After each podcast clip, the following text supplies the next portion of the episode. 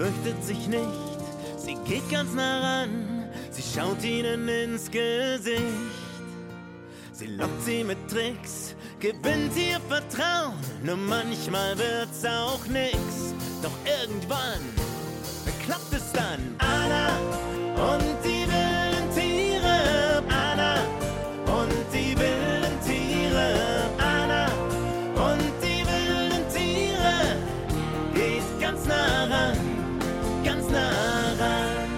Zu Besuch bei Schuppentieren, Geparden und Schuhschnäbeln in Afrika. Ich sehe, da hinten bewegt sich irgendwas. Genau. Aber ich sehe noch nichts. Hallo Leute! Wie ihr hört, sind wir schon mittendrin. Ich habe mich mal wieder für euch auf die Suche gemacht. Auf die Suche nach wilden Tieren. Hier im Anna und die wilden Tiere Podcast. Jetzt ist es da hinten, glaube ich. Sie läuft hier. Ah, die ist hier unterwegs? Ja, du musst gucken. Okay, dann suche ich mal. Ich sag, die kann zwei Meter vor dir und du würdest die überhaupt nicht sehen. Auch wenn es vielleicht noch nicht so klingt. Natürlich bin ich für euch wilden Tieren auf der Spur. Diesmal in Afrika. Vielleicht denkt ihr jetzt, klar, Elefant, Giraffe, Löwe. Bei uns wird's heute ein bisschen außergewöhnlicher. Ich biete euch das schnellste Landtier der Welt, den wohl ulkigsten Vogel, den man mit einer Verbeugung begrüßen muss, und wir finden das einzige Säugetier mit Schuppen. Da sehe ich's. Hier ist es. Hallo. Hi. Da ist es, das Schuppentier, auch Pangolin oder Tannenzapfentier genannt. Wie es aussieht? Na genau so. Stellt euch einen Tannenzapfen vor, aber einen, der sich winden kann wie eine Schlange. Außerdem hat das Tier einen kleinen Kopf mit braunen Knopfaugen, vier kurze Beinchen. Das ist das Tannenzapfentier. Kein Witz. Tierschützerin Maria, die ihr vorhin schon kurz gehört habt, zieht ein Tannenzapfentier Junges groß. Mein Glück. Denn sonst hätte ich sicher keines zu Gesicht bekommen, sagt Maria. Die sind sehr bedroht. Zweite, die sind mehr Nachttiere. Und das dritte ist, sie- die sind sehr, sehr scheu. Sehr, sehr scheu. Maria lebt in Namibia. Das liegt im Süden von Afrika, gut zwölf Flugstunden von uns entfernt. Ich besuche sie auf ihrer Farm und darf das Tannenzapfentier gleich auf den Arm nehmen. Du kannst halten wie ein kleines Baby. Halten schon. Oh, okay. Ui. Gar nicht so leicht. Ich habe es mir leichter vorgestellt. Das ist die Schuppen. Die sind sehr, sehr schwer. Ach, die Schuppen sind so schwer. Schau mal, sie schnüffelt mich ab. Haniban heißt das Kleine, also Honighäschen. Es hat seine Mutter verloren und wächst jetzt bei Maria auf. Hast du das gehört? Sie Ja. macht so. Musst du versuchen, das wieder zu machen. Das heißt dann, alles ist okay. Guten Morgen und alles ist okay. Ah, das ist so das Begrüßungsritual. Genau. Ich muss die großen Schuppen von Honighäschen immer wieder anschauen. Jede einzelne Schuppe ist bestimmt so groß wie mein Daumen. Und sie liegen ganz ordentlich nebeneinander, wie die Pflaumen auf einem schön bedeckten Pflaumenkuchen. Ich kann sie sogar anfassen. Maria erklärt, aus was die Schuppen sind. Die sind genau wie deine Fingernägel. So, die wachsen wie deine Fingernägel und die brechen ab wie deine Fingernägel. Also bestehen sie aus Horn im Prinzip. Genau. Und das merkt man auch, denn sie sind sehr, sehr hart. Das ist wahrscheinlich wichtig, wenn sich das Schuppentier irgendwo eingräbt, dass sie nicht sofort kaputt gehen. Genau. Sie kann überall laufen, durch die Dorne, alles. Ne? Außerdem merkt man hier auch ganz eindeutig, dass die Schuppen beweglich sind. Sie sind also nicht starr an einem Platz. Weil sie keine Angst vor dir hat. Na, wenn sie Angst hätte, dann hätte sie das so festgemacht, du kannst sie nicht hochheben. Aber jetzt, weil sie keine Angst hat, sie hat vertraut auf dir und mir, dann sind die lose. Sie lässt es relativ flexibel. Wenn man sich diesen Bauch anschaut, dann merkt man, dass also das die einzige Stelle ist, wo keine Schuppen sind. Das heißt, es ist eine sehr sensible und schwache Stelle von unserem Schuppentier. Da kann ein Tier dann angreifen. Genau, genau. Darum muss sie in ein rollen.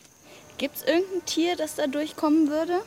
Eigentlich nix. Ähm, vielleicht der Honigdachs, aber auch Löwe, die kann die nicht aufmachen. Es ist wirklich unglaublich. Ein Löwe ist ja bestimmt fünfmal so groß wie ein Schuppentier. Und trotzdem haben die Raubkatzen keine Chance gegen sie. Blitzschnell rollen sich die Schuppentiere zu einer Kugel zusammen. Ein bisschen wie ein Igel. Als rundes Knäuel sind sie durch ihre Schuppenrüstung gegen Löwen geschützt. Die würden sich an ihnen die Zähne ausbeißen. Huch, was war das? Diese lange Zunge. Hannibal hat die Zunge rausgestreckt. Aber was für eine Zunge. Super lang, super dünn und super rot. Sieht eigentlich aus wie eine dicke rote Spaghetti, die blitzschnell aus ihrem Maul saust. Was macht sie da jetzt? Sie riecht dir. Die riecht über die Zunge wie eine Schlange. Genau. Lieber noch als mich erschnüffelt Hannibal mit ihrer riechenden Zunge sicherlich ihre Leibspeise. Sie isst eigentlich jetzt diese Ameisen. Sie isst nicht die kleine, sie isst nicht die große, aber diese Mittel. Ja. Und dann die Larve. Na, siehst du das? Das ist das Beste, was sie Ah, kriegen das kann. Weiße da, das sind die Larven. Genau. Um an Ameisen und Larven ranzukommen, graben die Schuppentiere zuerst mit den Krallen ihrer Vorderbeine einen Ameisenbau auf. Und dann geht's los mit dem Festmahl. Sie hat diese lange Zunge und sie steckt diese Zunge in und diese Zunge ist sehr, sehr klebrig. Die kleben darauf und dann schlucken sie. Und die werden nicht zerkaut? Nein, nein, das ist alles im Bauch. Jetzt sind ja tausend Ameisen auf Hannibal. Stört sie das nicht? Nein, das würde uns stören. Aber sie kann die Augen, äh, die Ohren und alles zumachen und eigentlich kann die nichts machen für sie. Ah, okay, das ist praktisch, weil mich beißen sie schon und das ist ziemlich unangenehm. Tut sehr weh, ne? Und wie viele Ameisen frisst sie ungefähr am Tag? Wir wissen nicht 100 Prozent, aber ich habe getimt, wie, wie oft essen die und plus minus, ich schätze so 10.000 Ameisen pro Tag. Ein bisschen erinnert mich Hannibal jetzt auch an einen Ameisenbären, wie sie da mit ihrer langen Zunge die Ameisen aufschleckt und verspeist. Wenn Hannibal jedoch losläuft, muss man eher an einen Dinosaurier denken. Einen Mini-Dinosaurier. Die Schuppentiere laufen nämlich auf ihren Hinterbeinen. Die kurzen Vorderbeine hängen in der Luft und mit dem langen Schwanz halten sie das Gleichgewicht. Und die haben perfekt Balance, auch wenn die groß sind. Na, die laufen immer so. Der Schwanz hilft dabei wahrscheinlich ein bisschen, oder? Der ist ja sehr schwer. Ja, das ist sehr schwer, aber ich schätze, das ist im Balance. Schwanz und Kopf ist perfekt. So, die haben, ja, wie ein Dinosaur. Ja, es sieht wirklich aus wie so ein kleiner Mini-Dinosaurier. Genau. Mit wem ist denn das Pangolin eigentlich verwandt? Das ist sehr interessant. Das ist mit die große Katze in Afrika. Ich glaub, ich trau meinen Ohren nicht. Alles hätte ich gedacht. Verwandt mit Ameisenbären, Gürteltieren, ja vielleicht irgendwelchen Dinosaurier-Nachfahren. Aber nein, Schuppentiere oder Tannenzapfentiere sind tatsächlich mit unseren Katzen verwandt. Das haben Forscher und Forscherinnen erst vor kurzem herausgefunden. Obwohl sie so unterschiedlich aussehen, gehören sie irgendwie zusammen. Unglaublich, oder? Aber Katze ist eigentlich ein grandioses Stichwort. Ich hatte es ja schon angedeutet. Ich habe auch vor, die schnellste Katze der Welt in Afrika zu treffen. Wisst ihr, von wem ich rede? Ja, die Raubkatzen mit den Punkten. Ja, die mit dem Strich von den Augenwinkeln zu den Mundwinkeln. Ja, die, die wirklich 120 Kilometer pro Stunde schnell laufen können. Geparde. Und so lockt man sie an. Komm, komm, komm, komm! Komm, komm, komm, komm! Wir sind immer noch in Namibia. Gemeinsam mit Tierexpertin Marlies locke ich halbwilde Geparde an. Äh, ob das eine gute Idee ist? Ich meine, es sind ja schließlich Raubkatzen, nicht zahme Streichelkätzchen. Aber da kommt schon der Erste auf uns zu. Der geht ganz geduckt, hat den Schwanz so eingezogen. Ich glaube, er ist auch ein bisschen unsicher.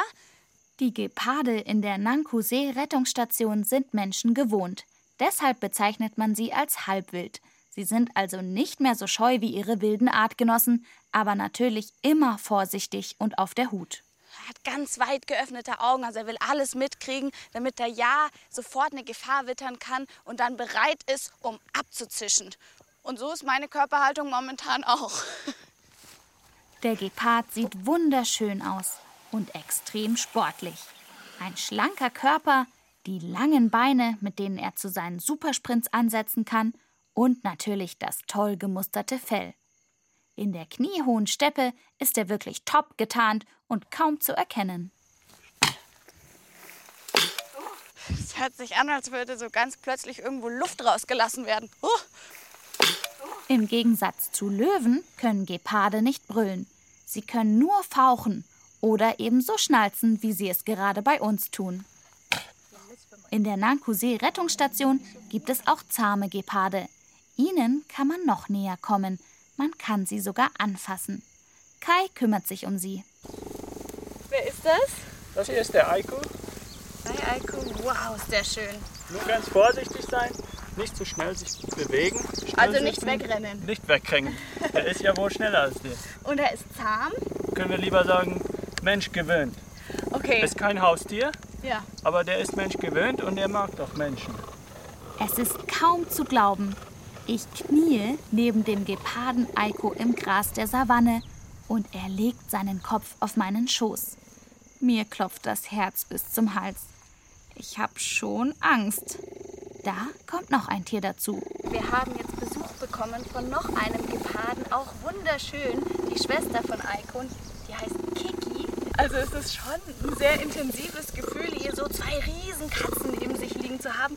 Aber die schnurren ja die ganze Zeit so. Was heißt das denn? Äh, Das heißt eigentlich, die sind sehr gemütlich jetzt im Augenblick. Es ist ein ganz natürliches Geräusch, was sie machen. Okay, ja, ich finde das auch sehr beruhigend, muss ich sagen, denn man kennt es ja so von der Hauskatze, wenn die schnurrt, dann heißt es auch, alles ist in Ordnung, wir können uns relaxen und ein bisschen kuscheln. Oh, oh. Ah, er möchte auch kuscheln mit Kiki. Wie kleine Kätzchen schnurren die beiden. Ich werde sogar abgeschleckt mit dieser großen, rauen Zunge. Mann, ist das aufregend. Die beiden sind so nah, dass ich gemeinsam mit Kai ihre Pfoten ganz genau anschauen kann. Jetzt, wo sie so liegen, sieht man sehr gut, dass sie die Krallen gar nicht einfahren können. Das heißt, die sind immer draußen, oder? Ja, damit sie schnell wegspringen können und auch schneller wegrennen können. Die, die arbeiten genauso wie beim, kann man sagen, wie beim Fußballschuh. Unten sind die Stacheln, Die Spikes, die Stollen. Spikes, ja, und damit kann man schneller rennen. Wie praktisch. Geparde haben ihre Rennschuhe mit Spikes also sozusagen immer dabei. Und wie schnell sie damit werden können, zeigt mir Kai auch noch. Er holt einen Jeep. Ich setze mich hinten auf die offene Ladefläche und wir fahren los. Jetzt dürfen die Geparden genau das machen, was sie am besten können, nämlich richtig, richtig, richtig schnell rennen. Die Geparde kennen das Spiel schon. Wir brettern mit dem Geländewagen los und sie rennen uns hinterher. Schneller, schneller, schneller! Gib mal richtig Gas, komm! Hoch, krass, mit welcher Geschwindigkeit die Tiere uns hinterherfetzen. Ja, komm! Woo! Nach nur zwei Sekunden können sie schon so schnell sein wie ein Auto mit Höchstgeschwindigkeit im Stadtverkehr. 60 km/h. Wow, die kommen ganz schön nah ran. Wir haben keine Chance, ihnen zu entwischen. Naja, zuerst nicht. Aber dann werden sie langsamer. Geparde sind absolute Sprinter. Das Tempo halten sie aber allerhöchstens eine Minute durch. Dann sind sie K.O. Und so jagen sie auch. Alle zwei bis drei Tage schlagen die Raubkatzen zu. Wenn sie zum Beispiel eine Antilope, ein Gnu oder ein Kudo entdecken, schleichen sie sich fast lautlos an und setzen dann zum Sprint an. Dabei versuchen sie ihre Beute von hinten mit den Pfoten an den Boden zu ziehen. Katrin kennt sich mit Raubkatzen und wie sie jagen gut aus. Sie arbeitet in einer Forschungsstation. Bei sich hat sie ein Plastikschaf, das aussieht, als wäre es gerade von einem Raubtier gepackt worden. Daran zeigt sie mir, wie so eine Jagd abläuft. Die ziehen ihre Beute immer in Schatten. Die müssen erst ausruhen nach dem Jagen. Und woran sieht man jetzt hier, dass es der Gepard war? Na, erstmal haben wir hier äh, Reißspuren. Die Geparden reißen die Achillessehne durch. Damit, die das Tier nicht mehr laufen kann. Genau. Und hier hinten haben wir diese Reißspuren, weil der Gepard die dann so runterzieht. Der Gepard setzt also alles auf eine Karte. Volle Pulle laufen und versuchen, das Mittagessen zu erwischen. Gelingt das nicht gleich, geben sie auf. Sie sind dann erstmal total fertig und müssen sich von dem Sprint erholen. Einen weiteren Versuch können sie erst unternehmen, wenn sie wieder bei Puste sind. Raubkatzenexpertin Katrin hat noch etwas mit mir vor. Und dafür bekommen wir noch Begleitung. Das ist Tiger. Tiger, was für ein cooler Name, oder? Hi, Tiger. Hi. Und Tiger ist ein Spürhund. Das heißt, was macht er jetzt? Tiger ist dafür trainiert, Geparden, Kot zu finden. Oh, cool. Das ist sein Job hier. Ein schwarz-weißer kleiner Hund mit einem braunen Kopf. Und ja, eigentlich sollte mich ja gar nichts mehr überraschen und erst recht nicht, wenn es um Tierkot geht. Aber ehrlich gesagt, ein Hund, der Gepardenhäufchen sucht? Warum das denn? Na, du weißt, dass es in Namibia viele Farmen gibt. Die haben Schafe, Ziegen, Kühe, die haben alles. Immer wieder kommt es halt vor, dass Raubtiere die Tiere reißen. Mhm. Für uns ist es dann wichtig zu wissen, welches Tier hat die Ziege zum Beispiel gerissen, um dem Farmer zu sagen, es ist nicht immer der Gepard. Und deswegen können wir dann einfach sagen, okay, es war zum Beispiel ein Schakal und wir können dann die Zäune besser für Schakale sicher machen. Also im Prinzip werden die Farmer aufgeklärt, es wird ihnen gezeigt, wie mir jetzt hier auch, was das für ein Raubtier gewesen sein könnte. Und so schießen sie nicht wahllos auf jedes Tier, das vorbeikommt, sondern stellen sich auf dieses Tier ein und bauen ihre Zäune auch dementsprechend. Genau. Und dafür wühlen wir jetzt im Gepardenkot und finden heraus, was der Gepard gefressen hat. Hat er wirklich die Ziege eines Bauern gerissen oder vielleicht doch ein wildes Tier? Dafür packen wir den Gepardenhaufen ein und Na dann, rein damit. stecken ihn in der Forschungsstation in eine Waschmaschine. Ja, wirklich. Wir packen das Gepardenwürstchen in ein kleines Netz und einmal waschen bitte. Dann untersuchen wir, was übrig ist. Einzelne Haare finden wir und die legen wir unters Mikroskop. Katrin erkennt die Haare sofort. Wir konnten jetzt also feststellen, dass der Gepard einen Kudo gefressen hat. Was bringt uns jetzt die Information? Die Information ist wichtig für den Farmer zu wissen, dass der Gepard ein Wildtier erlegt hat und nicht seine Herde, seine Schafe, seine Ziegen. Das ist wichtig für ihn und auch wichtig für uns, damit er die Geparden nicht schießt. Und somit ist das auch wieder ein weiterer Teil, um die Geparden zu schützen. Und Geparde schützen ist wichtig. Schließlich sind sie vom Aussterben bedroht. Katrin erzählt mir, dass es aber Grund zur Hoffnung gibt. Auch durch ihr Projekt werden immer seltener Geparde erschossen. So, wer erinnert sich, welches Tier ich zu Beginn dieser Folge noch angekündigt habe? Den wohl ulkigsten Vogel, den man mit einer Verbeugung begrüßen muss. Den suchen wir jetzt. Den Schuhschnabel. Ich muss jetzt auch so machen. Ja, genau. Schüttel mal so den Kopf. Ich beuge mich nach vorne, schüttle meinen Kopf und mache seltsame Geräusche. Und das in einer Auffangstation für wilde Tiere mitten in Uganda in Afrika. Tierforscherin Beatrix erklärt mir, warum ich mich so komisch verhalten soll. Wir sind ja praktisch jetzt bei ihm in sein Heim eingedrungen. In sein Revier, ja. In sein Revier, genau. Ne? Und da müssen wir ihn erstmal besänftigen. Und das ist die Art, wie die Vögel einander begrüßen. Und es funktioniert. Nachdem mein ganzes Team sich schüttelnd vor dem Schuhschnabel verbeugt und ulkige Laute von sich gegeben hat, ist der Vogel zufrieden. Ein wirklich schräger Vogel. Dieser hier heißt übrigens Sushi. Seine Beine lang und dünn wie bei einem Storch. Grau-grünes Federkleid. Der große Kopf erinnert mich ein bisschen an einen Pelikan. Und als wäre das nicht genug, wächst dem Schuhschnabel auf dem Kopf noch so eine kleine Federhaube. Und dann natürlich der Schnabel. Sieht wirklich ein bisschen aus wie ein gigantischer Holzschuh. Wozu braucht man so einen Schnabel? Ja, er braucht den, um den Fisch festzuhalten. Du wirst ihn ja jetzt gleich füttern Ja. und dann wirst du das sehen. Er muss ja den Fisch packen und festhalten mit diesem Haken da vorne. Was kriegt er denn hier für einen Fisch? Das sind Tilapien. Das sind Süßwasserfische, die es auch hier im Viktoriasee gibt. Alles klar. Hast du schon Hunger, Sushi? Ich schmeiß ihn mal dahin. Zack. Der Schnabel des Vogels ist innen drin rau wie Sandpapier. Die Kanten sind super scharf. So können die Schuhschnäbel ihre Beute, glitschige Fische, perfekt festhalten und dann runterschlingen, ohne einmal zu kauen. Ich finde, der hat wahnsinnig schöne und stechende Augen. Man hat immer das Gefühl, der schaut so richtig durch einen hindurch. Die sind ja nach vorne gerichtet. Bei den meisten Vögeln kenne ich es eher, dass sie seitlich ausgerichtet sind. Hat das irgendeinen speziellen Grund? Ja, denn er fängt ja Fische. Hast du ja auch schon gesehen, wie er das macht. Der wartet ja am Wasser, bis ein Fisch vorbeikommt. Und der erste Stoß muss sitzen. Und damit er das wirklich gut sehen kann, braucht er die Augen nach vorne, dann hat er räumliches Sehen. Schuhschnäbel, die in der Wildnis leben, haben natürlich nicht so einen Service, dass man ihnen den Fisch in den Rachen wirft, wie wir hier.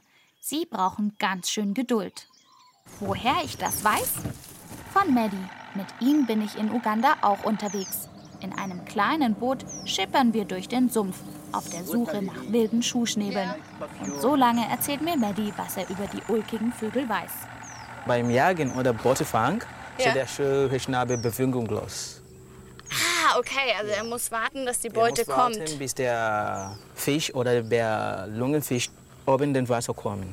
Der Lungenfisch, das ist übrigens ein ganz besonderer Fisch. Er hat nämlich eine Lunge und kommt also zum Atmen an die Oberfläche. Das machen ja die anderen Fische nicht. Das ist ziemlich clever vom Schuhschnabel. Er sucht sich den Fisch aus, der zum Atmen mal kurz auftauchen muss, und dann schnappt er zu.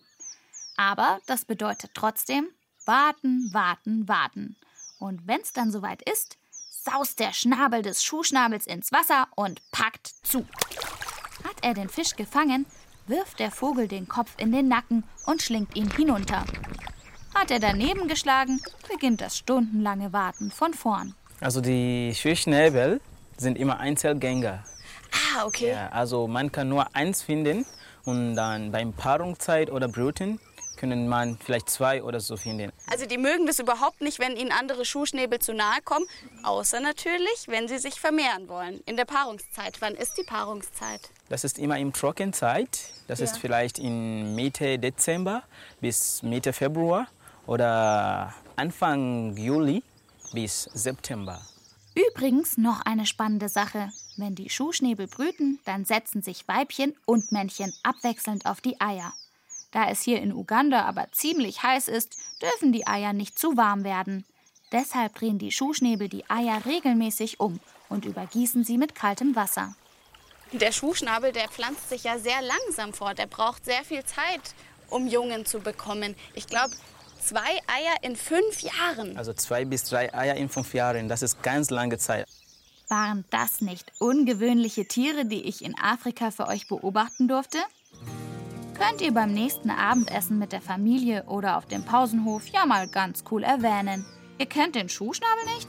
Klar, dieser ulkige Vogel, den man mit Verbeugung begrüßen muss und der am liebsten Lungenfisch verspeist. Seid gespannt, um welche Tiere es das nächste Mal im Anna und die wilden Tiere Podcast geht und vor allen Dingen bleibt tierisch interessiert. Eure Anna.